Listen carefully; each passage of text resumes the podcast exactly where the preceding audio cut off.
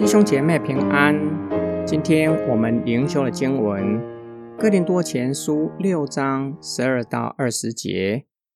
什么事我都可以做，但不都有益处；什么事我都可以做，但我不要受任何事辖制。食物是为了肚腹，肚腹是为了食物，但神却要把这两样都废掉。身体不是为了淫乱，而是为了主；主也是为了身体。神不但使主复活了。也要用他的能力使我们复活。你们不知道你们的身体就是基督的身体吗？这样我们可以把基督的肢体当作娼妓的肢体吗？当然不可以。你们不知道那跟娼妓苟合的，就是与他成为一体的吗？因为经上说，二人要成为一体。但那与主联合的，就是与他成为一灵了。你们要逃避淫乱的事。人所犯的，无论是什么罪，都是在身体以外；唯有行淫乱的，是触犯了身体。你们不知道，你们的身体就是那位住在你们里面的圣灵的殿吗？这圣灵。是你们从神那里领受的，你们不是属于自己，因为你们是用重价买来的，所以你们务要用自己的身体荣耀神。保罗提出基督徒在地上生活的准则：凡事都不是有益处，都可以做，但是不要受辖制。保罗举饮食作为例子。神为了人的肚腹给人食物，将来在神的国，这两样都要废掉。或许格林多人可能会说，这样性关系是为了身体，身体是为了性，将来这两样也都会废掉。吃什么样的东西或是性关系，将来都是无作用的。这样性关系对基督徒而言是自由的。如同饮食应该是自由的。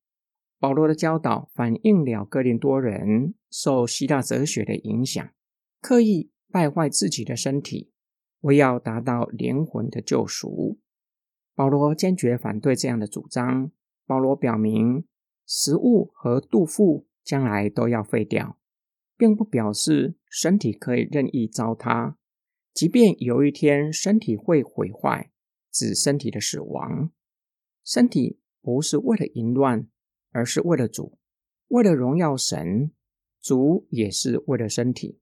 保罗主要的意思乃是要强调身体，我们的身体属于主，主的死和复活都是为了拯救我们。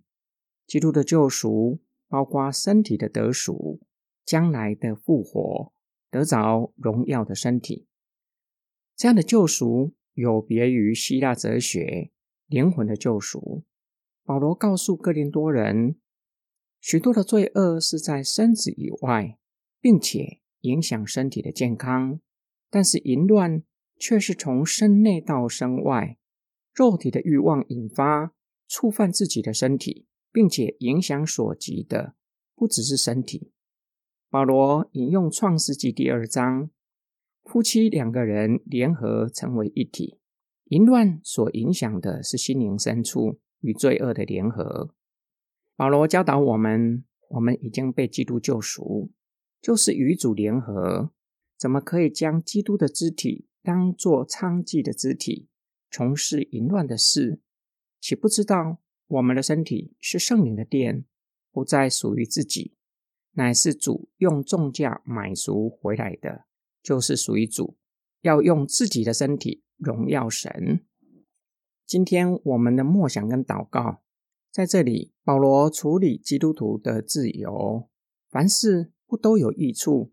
什么事情虽然都可以做，但是不要被辖制。人若是将基督徒的自由无限扩大应用，会出现什么样的问题呢？会不会变成只要我喜欢，有什么不可以？会不会变成不受限制的情况呢？真自由是不是不受任何限制？从圣经的教导，我们来看基督徒的自由，不是不受限制的自由，而是为了主，为了荣耀神，甘愿放弃个人的利益，这才是基督徒真正的自由，发自内心爱神爱人。这样教导对我们在地上的生活。提供什么样的准则呢？教我们在地上的生活有什么样的可依循的呢？假如应用在保罗所说的食物和杜甫，给你在饮食上有什么样的指引呢？假如将它扩到应用在休闲生活，给你有什么样的指引呢？我们一起来祷告，爱我们的天父上帝，感谢主耶稣。